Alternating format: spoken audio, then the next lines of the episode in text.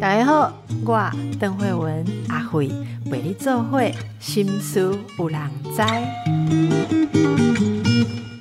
大家好，心书郎在，我是阿辉，今日老师来呀、哦，老师，哦洛洛老师你好，哎，邓医师好。洛洛老师在上我们节目非常受欢迎哎、哦，真的吗？对对对哇，太令人开心我觉得大家了。都就是喜欢好老师、亲切的老师哈。那洛洛老师每次在我们的访纲上面后面名字后面就有一行字是不露出本名，也不说任职学校的老师 对啊，，就是这样给大家一点神秘其实大感。家都会摘啦，大家对于喜欢的来宾啊，都他们都会去找出哦，真的吗？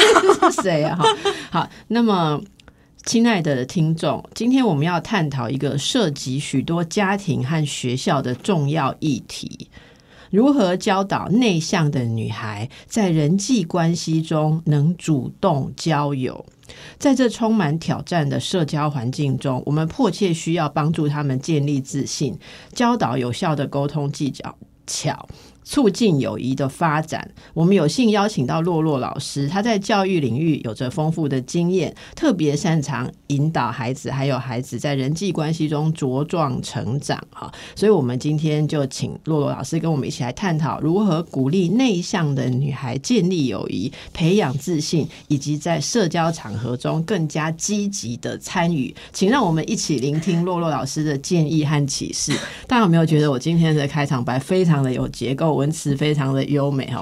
因为这都是我们的气质，那个阿嘎下来，我觉得阿嘎脚本写的越来越好，嗯所以我本来都那个 freestyle，我现在都尽量照他的念，因为觉得真的很优美哈。对他写的欸对，很好。就是听众朋友给我们阿嘎按赞鼓励一下，这样子哦。好，老师。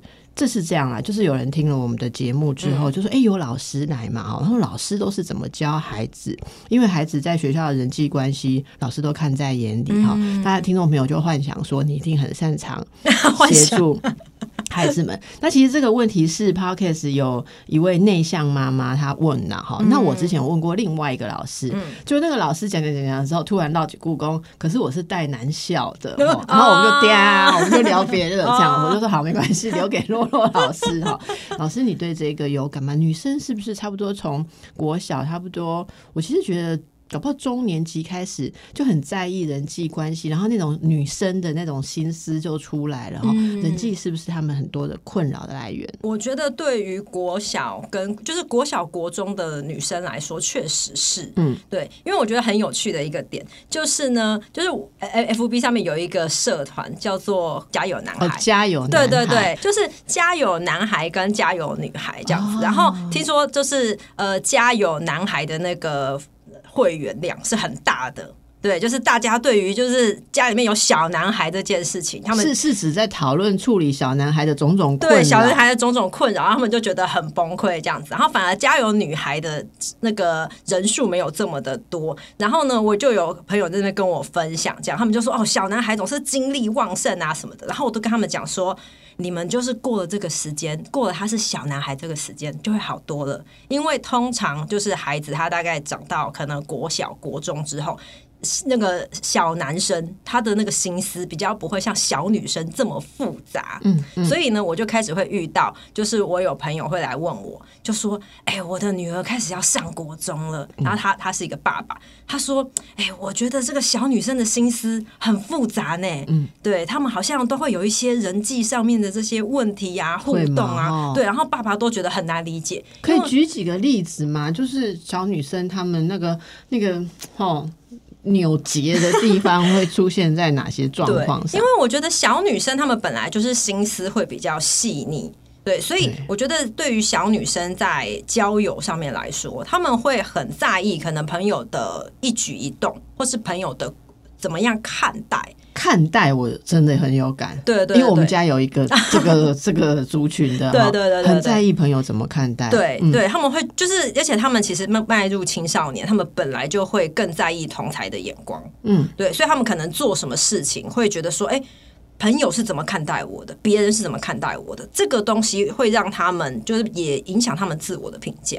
所以我觉得，对于小女生来说，就特别是可能国小，甚至大概到高年级开始，甚至进入国中的阶段，他们就会开始很在意，就是朋友之间的交往。那譬如说，呃，交不交得到朋友这件事情，也对他们来说的影响，我觉得会比小男生来的再大更大。没错，那那个在意朋友的看法哈，就是都就是小女孩们都在看人家什么？老师，嗯，我觉得小女孩们哦，就是应该说他们会，他们其实很在意是别人怎么看我。对啊，就是我就是说，小女孩的的同才群体里面是什么东西会变成被看，然后形成一种压力？是因为好，你说像我们到这个年纪，我告诉你，我们看人家看什么，好不好？嗯 好，我们就看说，哦，他嗯，应该年纪跟我差不多，那头发是染的还是真的都没什么白头发？哈、嗯然后或者是说，哇，他到这个年纪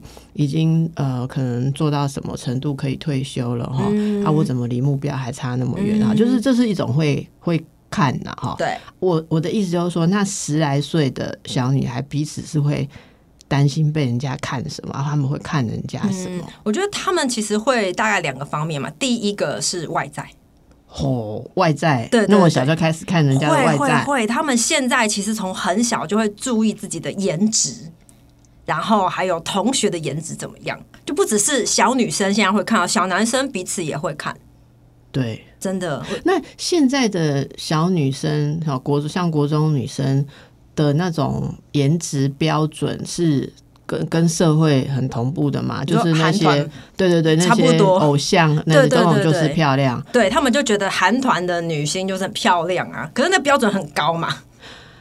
哎、他们身材都不是一般人可及的嘞。其实现在还是韩团女生都很瘦嘛，对然后又很匀称，对不对？对然后我就一直都不懂，说为什么那么瘦还是有胸部，然后对不对？好，然后五官也都是要非常的精致或是有特色，对对对哈，所以他们应该是说，他们也当然也知道这些是明星，对，他们还是有点距离的，他们没有说哦我会变成那个样子。可是我觉得对他们来说，那个是一个漂亮的标准，这件事情是在那里。老师，我就问你了哈，假设我是你班上的学生。嗯我就是差人家的标准很远，就在同学的眼中，我觉得在同学的眼中我是丑的，嗯然后我就很痛苦。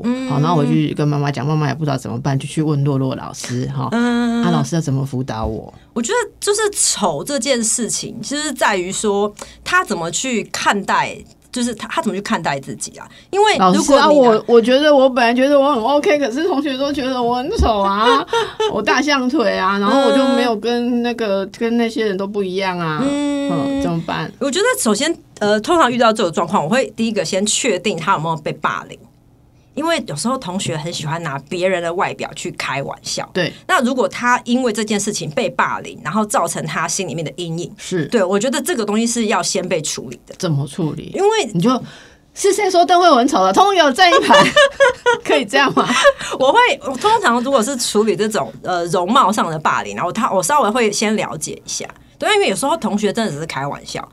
那我觉得就看，就是他们到底是真的要攻击这个人，还是只是开玩笑？哦因为像呃，之前我们班就有一个女生，她就有写联络簿，她就写说，就是因为可能她比较大只，然后同学就会说，哎、运动会你可以去丢铅球啦，你一定丢很远这样子。然后她就觉得自己被嘲讽，她就觉得哦，你们就是在笑我很大只。对，那我后来其实有跟班上同学讲这件事，我说：“哎、有人写联络簿，是不是有这个事情？”然后大家就会，哎、就是因为其实大家都知道是谁讲的，而且他们也知道错，他们也知道是 对，他们其实都知道，他们就很尴尬。然后我就有跟他们讲说，哦，其实就是你们可能觉得在开玩笑，特别是小男生跟小女生在讨论这个方面的时候，小男生是很喜欢互开玩笑的，可是他们很容易一开完就过了。可小女生不一样，那些放到心里。对对对，小女生是很容易把别人的评价放在心里的，所以呢，这样一讲起来，他们就会觉得啊，就是你是觉得我就是很抽用的感觉，这样他们就会不开心。那我就有引导孩子，就跟他讲，就跟他们讲说，其实你们可能觉得是好笑，可能你们讲完就算了，可是别人会觉得你是在呃，觉得他好像外表不够 OK，不好看。对，那我觉得如果只是单纯开玩笑，这个还可以，就是可能讲一讲，同学就会知道哦，那以后不要开他这个玩笑。对，对对对对，但是如果他是故意要去攻击他，那就是另外一回事情。对那就要当霸凌来处理。对对对对对，那个就会比较，那个可能我就会私下搞清楚到底是谁常常在说这种话，那所以你就变成要去解那个细节，就谁针对谁，谁带头谁，谁是附和谁，对那你就要个别去辅导。对对对对对，我就稍微先、哦会先搞搞清楚一下这样子。哎、诶所以老师对真的有在处理霸凌，我们都以为老师们呃没有，因为有有有，还是要曾经有处理一下。曾经有家长说，老师跟他讲说这事情是无法处理的，因为这是集体的一种复杂的动态。他说我也爱莫能助，只能教你的孩子怎么去阴影，可是我现在没有办法介入出去。所以听起来老师不一样，你是会去了解，然后去帮忙这样。嗯，我觉得其实这一定是要处理的、啊，因为你今天讲的话，就是你很很多孩子他们会觉得开玩笑是件很幽默的事，嗯对他们很喜欢让人家觉得我是一个很幽默的人。嗯，可是你的幽默开在别人的痛点上，这是另外一回事。对他们常常会把嘲笑别人呃当成是一种乐趣，对我觉得这个是很不 OK 的。所以小女呃小女孩们的在意有些来自于外貌，好，对，那例如说还会有什么？有有人会讲人家的呃，像学业表现啦、个性啦、家庭背景这种，是同学之间会讲的吗？会，其实也会。对，因为像学业表现是一个很明显的嘛，因为其实大家在学校都差不多。那学业表现是一个很快就会被看见的东西。所以，所以现在的风气是会去呃比较会去排斥比较差的，还是排斥比较好的？嗯、我觉得他们，现我觉得现在的风气比较不会像以前，就是我们是那种呃万般皆下品，唯有读书高。对我觉得现在比较不是，现在比较是说，呃，虽然说有些孩子他可能学业表现很好，大家还是会很羡慕，哇，学霸啊，学霸这样子的讲。可是呢，我觉得如果你自己是在呃某个方面有自己特长的，大家其实也会欣赏你。嗯嗯对，嗯，所以我觉得整体来说，就是比较多元。对，我觉得跟以前比起来啦，但是如果你是学霸，大家还是会对你就是抱持着一个崇敬的心态，就哇，他好厉害哦，他成绩很好这样子。我我有我想到一个问题，就是有朋友的孩子差不多要从小学进入国中，然后他就想要让小孩念私校，好，然后我我听到的时候，因为在我们那个年代。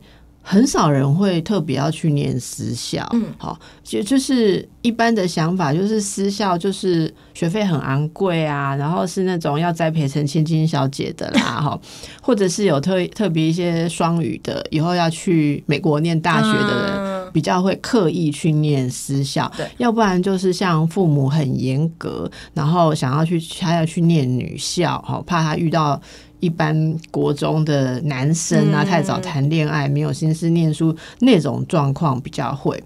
然后我就有有有有点惊讶，说，哎、所以你你要有你的小孩有需要特别送去念私校？他说你不知道，现在念私校跟以前念私校的感觉不一样。他说，因为现在嗯学生风气比较自由，然后老师都比较好，就现在整体比较没有那么权威，所以其实像公立学校背景比较多元来的孩子们，在相处上就是一个小社会，就或者就是一个大社会，就是一个社会的真实的缩影。所以孩子根本还没有成熟到处理那么处理那么复杂的人际关系问题种种哈。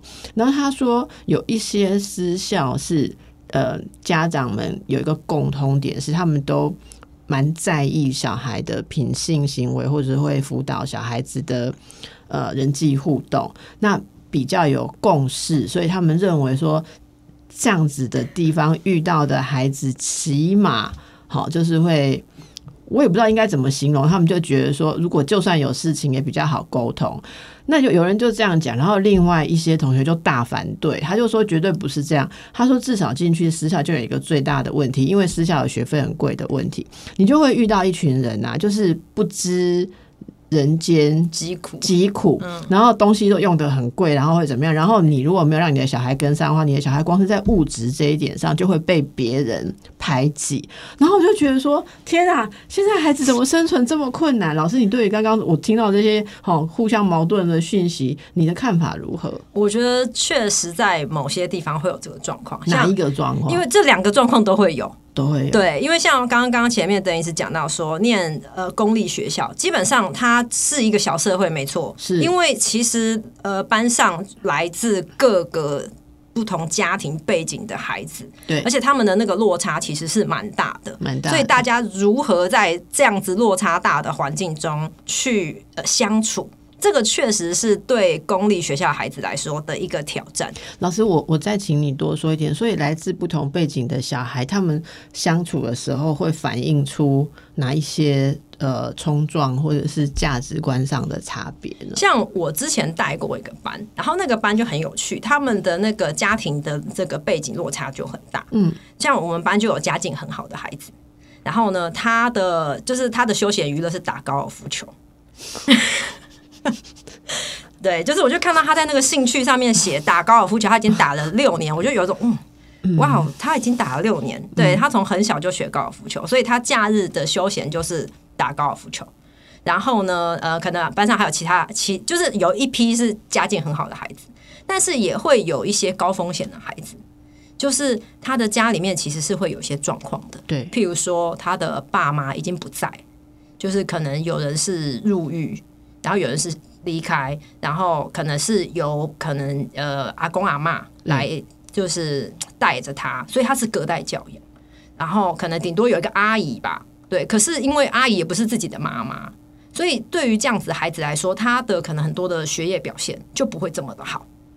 就家人也比较没有余裕再去照顾他，因为就是你阿嬷能够照顾你的生活起居已经很有限了，你要阿嬷再去指导你什么功课嘛？这个太难。当然就是没就没有那个就是大人在无用生活的困难都维护啊。对哈对对，所以大家可以静下来想一下，你有没有关心过你的孩子去上学，他面对的是怎样的人际团体？对不起哦，去上学不是只有去学东西跟念书哦，是在学做人哦。这一块很多的孩子都觉得。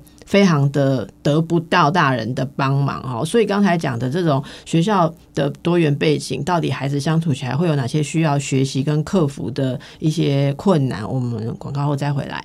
李，洛老师，其实我依稀记得哈，国中的时候是我在学习社会化的开始，然后很惊吓的开始。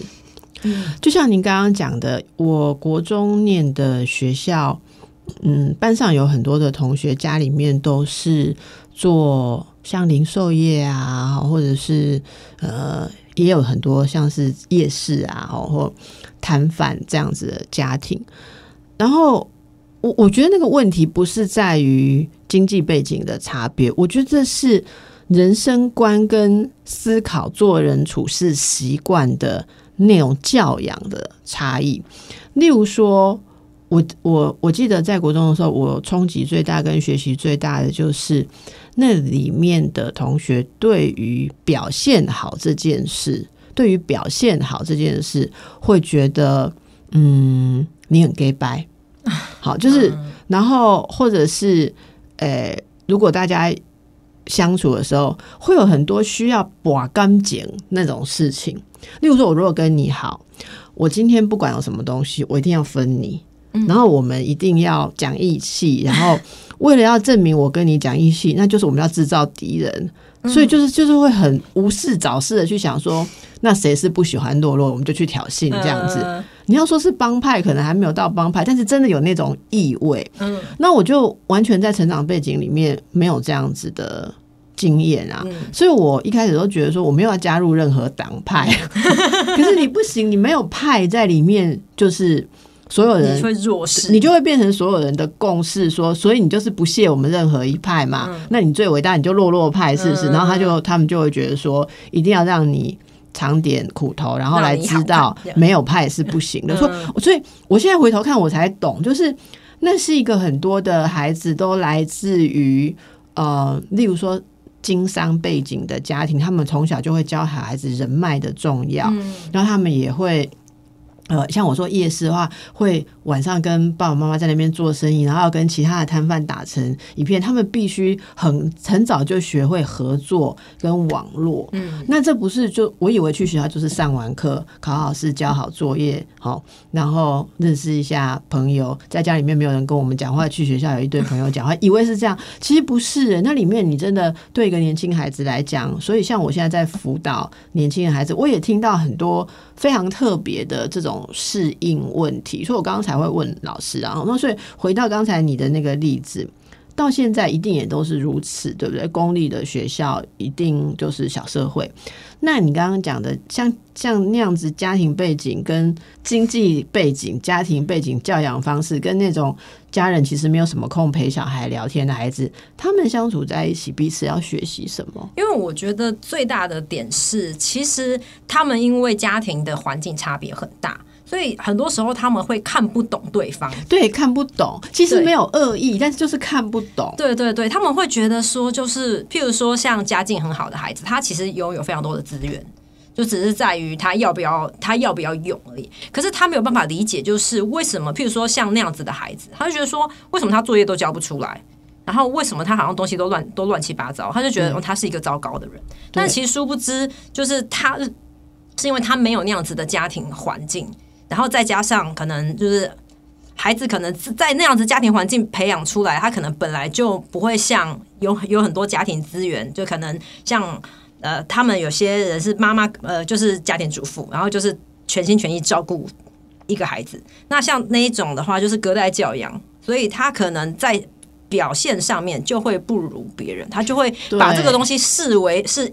呃，平等的，而且再加上，通常我们也不会把这样的孩子，就是这种比较高风险孩子的状况告诉。班上的同学，所以他们就会一开始就会用一个很奇异的标准在看待，就觉得说这个觉得他有问题，或不合群，不 OK，很糟糕这样子。对对对。然后如果班上有分组啊，老师有些老师很喜欢用分组的方式让小孩自自我管理，对对对。然后同组人就会觉得他是拖累大家的人，会。然后像这样的孩子就会比较弱势。那我觉得就是变成老师，你就是要去看到这个状况跟介入。像我那时候后来就有把我们班上的呃女生就是叫。来，因为他们就不喜欢他，然后我就有，就是我平常会带着这一个高风险的孩子，就是譬如说常常让他在我旁边啊，有时候就是哎，就是呃叫他帮忙做一些事啊，然后他有做事，我就可能就给他奖励啊，然后他们就会觉得说，老师你很偏心。你为什么都对他特别好？嗯嗯，对，然后他们就会直接就是可能写联络部，就说他们他们觉得这样很不公很不公平。而而且啊，老师，你像这样小孩子会抗议，就是说我们特别努力都做到，就你去照顾一个好像没做到的人，那这样我们更努力干什么？对不对？对，所以像这种，我就呃私下我会叫来，我就有稍微就是透露说，其实他的家庭背景跟你们的是差异很大，对，或者他的他的适应能力，对不对？你讲这个，我觉得真。真的要跟大家呼吁一下，很多时候你觉得你的小孩不交朋友啊，呃，那不是只有个性内向。我我想，为什么第一段老师跟我们讲到这些，就我也很有同感啦。就是我们先了解一下他面对的是怎么样的呃社会环境，嗯，他的小社会，感觉很小的社会是什么样的环境？那在这里他要能交朋友的话，你要鼓励他跟哪一类人？是跟他很同职的交朋友，还是他要跨过？很不同的质地去理解、去交朋友，然后特别也请大家可以留意一下，如果你的孩子回来转述了学校的文化，对于一些呃特别适应上有困难的孩子是排斥的哦，也请大家可以带领的孩子多一点思考，例如他为什么会跟大家不一样？我们知道很多的小孩其实在学校，如果就是。咱大家用用点油做记号，老师你知道那什么意思吗？点油做记号就是说，可能你小时候有什么特别调皮的事件，然后你每次都闯祸嘛，最后就会有个很像有个记号，像点油点在你的脸上这样，你就做记号啊。以后有什么坏事，大家都第一个想你，就是你可以用做记号，你是有记号的人。以现在来讲，就是有标签了吧？嗯，就是有标签。那呃，像我我们常常听到的小朋友，就是可能会。呃，就是说，哦，我不要跟某某某好同组，因为他就是问题制造者，好，跟他在一起就会倒霉，就会被老师骂。好，老师说他很糟糕，老师说他怎样，所以我遇到这种状况的时候，其实我会不管是呃呃来接受辅导的孩子，做评估的孩子，或者说我自己的孩子，我都会想问一句说：那你有没有想象？你喜欢被老师骂吗？不喜欢啊，谁喜欢被老师骂？那你你说他老师被老师骂，他是什么原因让他没有办法不被老师骂？因为有的孩子是有困难，例如他有过动症啊，或者说有一些孩子们不能了解的事情，像你讲，尤其是来自高风险家庭，有些没有被示范过那种嗯处理事情的。方法，所以有些小孩子情绪很暴躁，有些小孩遇到困难的时候就放弃，或者是打岔，或者是捣乱。我我觉得可以帮助孩子先去理解不同人的背景，那也帮助他理解说，万一今天是我自己有困难的时候，我希望别人怎么样帮忙我。我觉得这个是人际安全感的第一步啦。好，那接下来就要请教到老师，有没有一些方法是让真的嗯比较。害怕比较内向哈，或觉得得不到大家的主动关怀的人，有什么交朋友的秘诀、好方法吗？其实我觉得，就是对于孩子来说，其实我觉得他们交朋友这件事情哈，我觉得呃，要先看这个孩子他平常的个性是什么。像有些比较外向的孩子，他可能就是比较主，会愿意主动去跟别人互动、攀谈。可是有些呢，就是他可能比较内向的孩子。其实我觉得所谓的内向，他不见得是说他就不会去跟别人聊天哦。他其实很多内向的孩子，他是会在先观察一下，哎，大家的状况，观察型。对对，他是比较观察、比较谨慎，然后他才会去，哎，就是决定，哎，譬如说我要跟谁讲话或什么的。那像譬如说这些孩子的话，他可能哎比较安静一点，然后呢，他可能。好像不像那些呃很活泼的孩子，很容易被看见。那这些孩子，其实我觉得会给他们一些建议。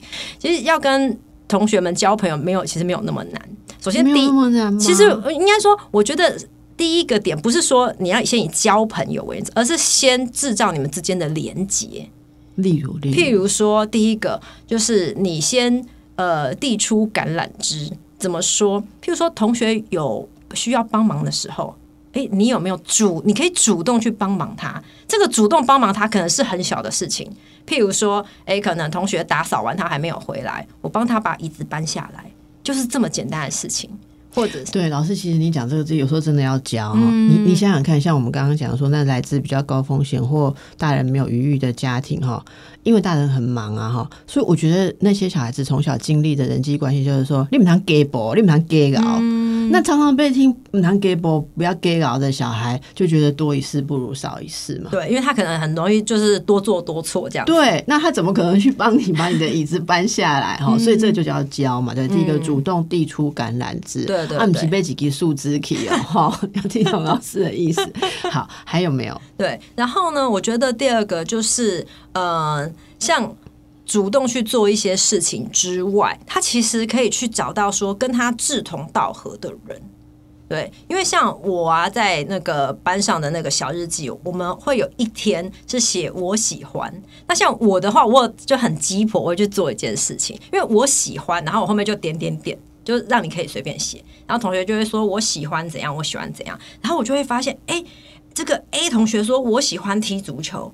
然后呢，B 同学说：“我喜欢看足球比赛。”我就，然后我就会在他们那边写说：“哎。”那个某某某跟你有同样的嗜好哦，老师你好有心哦，就帮他们做一个连结。讲是以前有个节目叫我爱红娘，就是说，对对对，哇，对我就会找到他们之间的连结，或者说，或是也会发现，就是哎，原来这个甲他喜欢玩某某游戏，哎，然后哎，这个乙也喜欢，让他们知道，对，我会让他知道，我就说，哎，某某，我就会在，就会回给他，他就会知道说，哎，原来同学也有这个嗜好。对，我觉得就是让他们去做，呃，去找到彼此的连接。那其实有时候你在班上久了，你呃，即便是比较内向的孩子，你大概也可以观察到，哎，谁可能也跟你有同样的嗜好。我觉得从同样的嗜好去着手，他们比较不会说，就是哎，就是跟你又没有很熟，你怎么忽然跑来聊天？而且这样子也有共通的事情可以聊，以后搞不好还可以一起去看。球赛啦，或者是或是一起练习，然后或者在课课后的一些活动，对不对？对对对对。OK，这两个方法其实我觉得都非常棒。老师，你会制造一些，例如说让他们可以谈心的那种那种活动时间，然后让他们多讲一些自己的想法或是背景，大家就。有机会互相认识嘛？应该说，我觉得其实呃，对他们来说，下课时间就已经是很好的一个互动的时候。他们自由互动，他们对，其实我觉得在他们自由的这个时间，其实他们自己就会发展的。但是我会在这个时候去观察他们。对对对对对，就可能就是稍微观察一下，说，哎，有没有孩子是很容易落单的？那他如果常常一个人的话，我就会去观察，说他在团体活动中，譬如说，可能像呃分组的时候，或者是说，哎，可能一起去上外堂课的时候，他是不是都一个人？那如果他都一个人的话，我可能就会稍微注意一下。那如果没有，有些人他可能只是下课的时候他想做他自己的事，譬如说可能看看书或干嘛。可是诶，他需要团体活动的时候，他一样会有朋友可以互相。有你讲这个，我想起一件事，我们家的小朋友。呃，因为他成长环境里面没有兄弟姐妹，所以他什么事情都习惯自己一个人做。我记得非常清楚，他在小学嗯低年级的时候，他。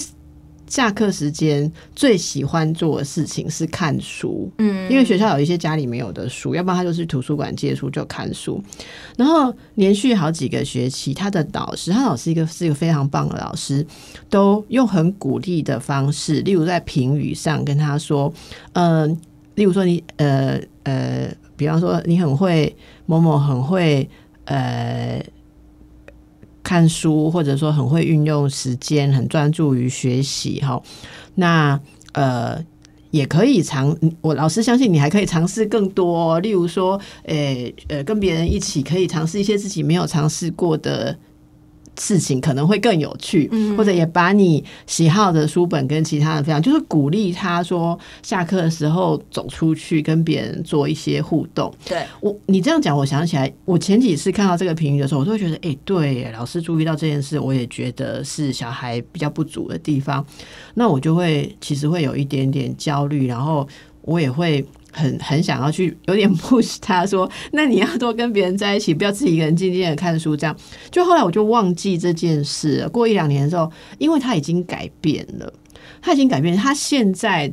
就是非常会 要跟别人在一起，包括说升上中年级换班呐，他第一件事就是要找朋友。嗯，他第一件就是哦，那我现在换了班嘛，我要在这个新的班级里面找我可以跟谁做朋友。他每天回来谈的这个，所以我我已经忘记。可是你现在一讲，我现在回头觉得说，好感谢老师哦。如果老师没有在一个孩子刚开始。怎么讲？社会化的时候去观察他，或是去推这一把，也许这件事就一直被忽略，他就养成一个独来独往的习惯。对对对对，我觉得这个点其实也蛮重要的。老师真不好当啊！哎，没有没有没有。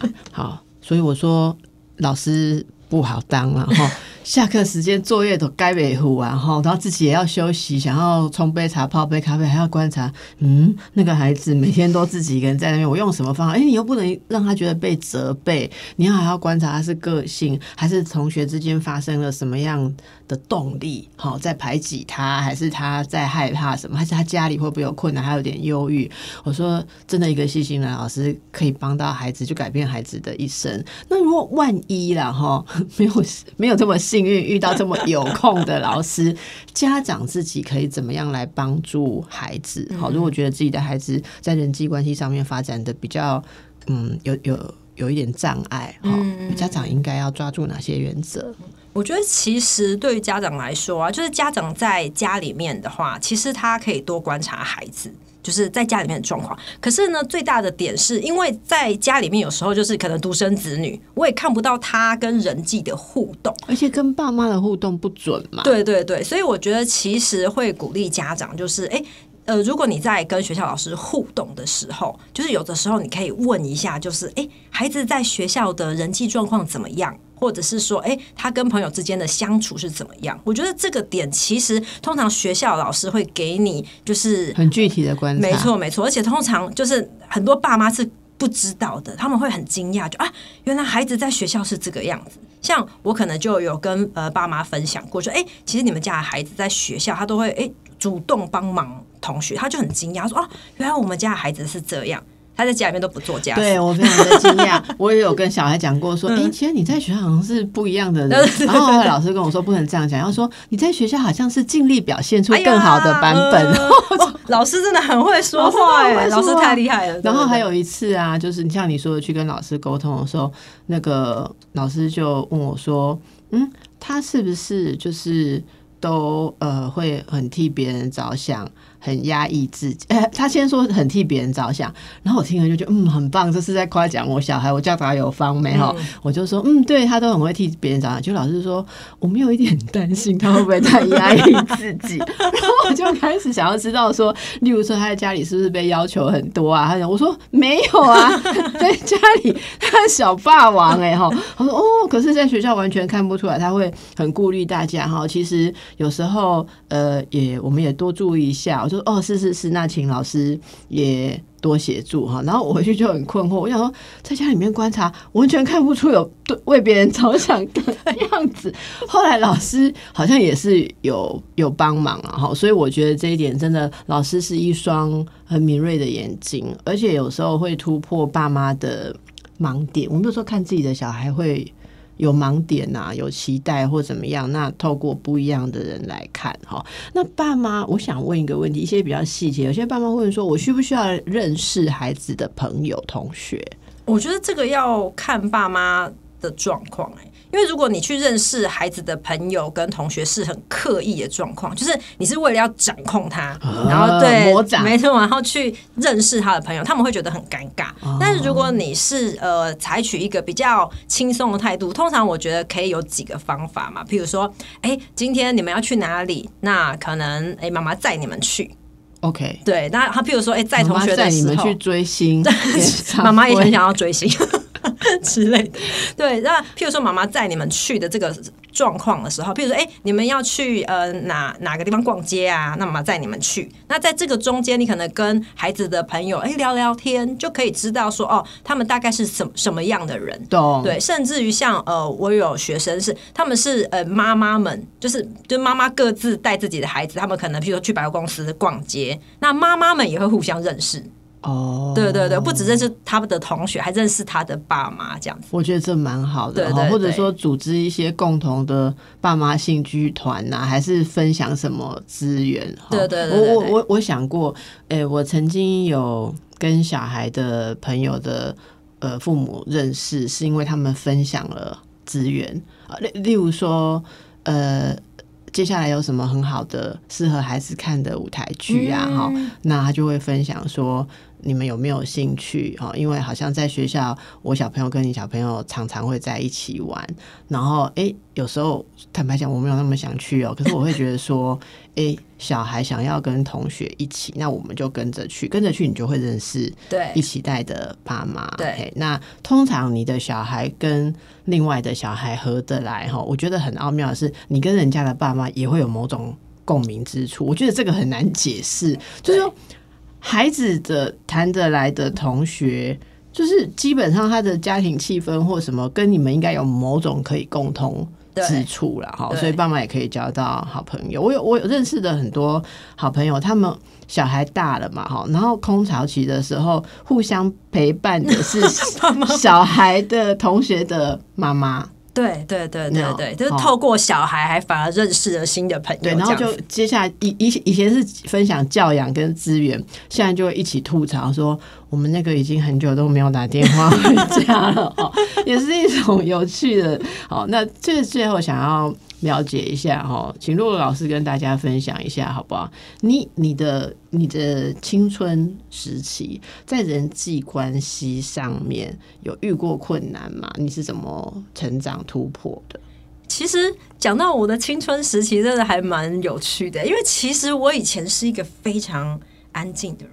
看不出来啊，现在看不出来，对不对？我以前念书的时候，就是那种会坐在那里，然后就乖乖念书的人。我就跟班上的同学就不太没有太大互动，所以像那种在讲到什么内向者这件事情，我非常可以理解。你知道你讲到内向者的时候，突然退离麦克风十公分远，我是花了很大的力气想，就想办法，就是哎、让自己可以突破这件事情你什么。时候注意到自己是个内向者，然后跟大家比较没有互动？你是怎么觉察的我？大概就是在呃，就可能国中阶段，我的国高中阶段都是一个很内向的状况。嗯，对，应该说，我觉得在那个时期，我开始发现，就是因为我觉得内向者有一个很大的特点，就是他们对外界的刺激会比较敏感。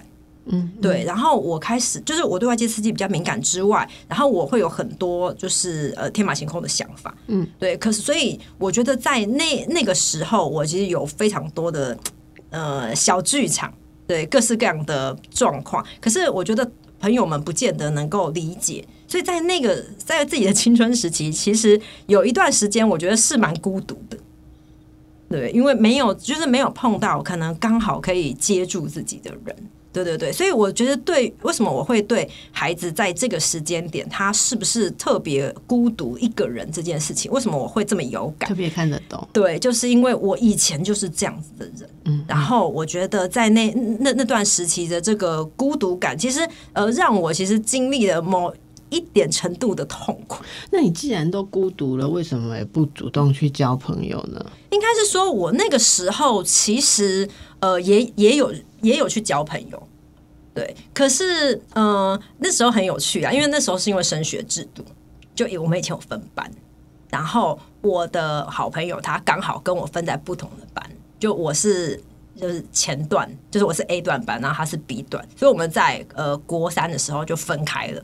那这一个分开，然后我觉得我承受的是一个升学的压力，升升学压力这件事情，呃，我觉得呃让我觉得非常非常的沉重。然后呢，就是他会承受分到那样子班之后，觉得说你跟你做朋友会不会有点不是这哦样？，这是呃是是不至于，但是我们就是有很多呃，在学校的时间是被分开的。OK，对对对，所以我们在物理上、物理环境上被分开了，就隔开就隔开。然后，所以我们很难有可以互动的时候，而且以前又不像现在有手机可以很好的沟通，所以我觉得在那个时间点，我确实是呃有蛮大的孤独感。嗯然后，而且那时候我们在呃呃 A 段班，然后是国三的时候，所以我很难，就是很难马上去交到一个对。很贴心的朋友。那后来呃，高中以后就比较好了吗？高中以后，我觉得我这在群体里面，我就是那种会先观察别人。就我在群体里面，我一定不是一一进去就是那种哈，就是万众瞩目对对对的焦点。我比较不是，我就是会先看一下，哎、然后决定谁要对谁出手差不多，差不多。好好啊，所以你看，我们就知道说，其实每个孩子的成长很多都是自己摸索的哈。可是我们渴望说，有大人稍微看得懂一点，只要给一点点的帮忙，好，其实孩子都会省力很多。其实非常非常多的孩子承受着青春的寂寞跟孤独，好，他看起来各方面都表现的很好，可是他内心有这么一块东西。也今天很高兴跟罗老师有机会聊到这个，我觉得这个还有很多可以聊。那欢迎大家继续再留言，好，然后我们多关怀一下年轻孩子们心里面脆弱的这一块。谢谢老师，祝福大家。谢谢大家。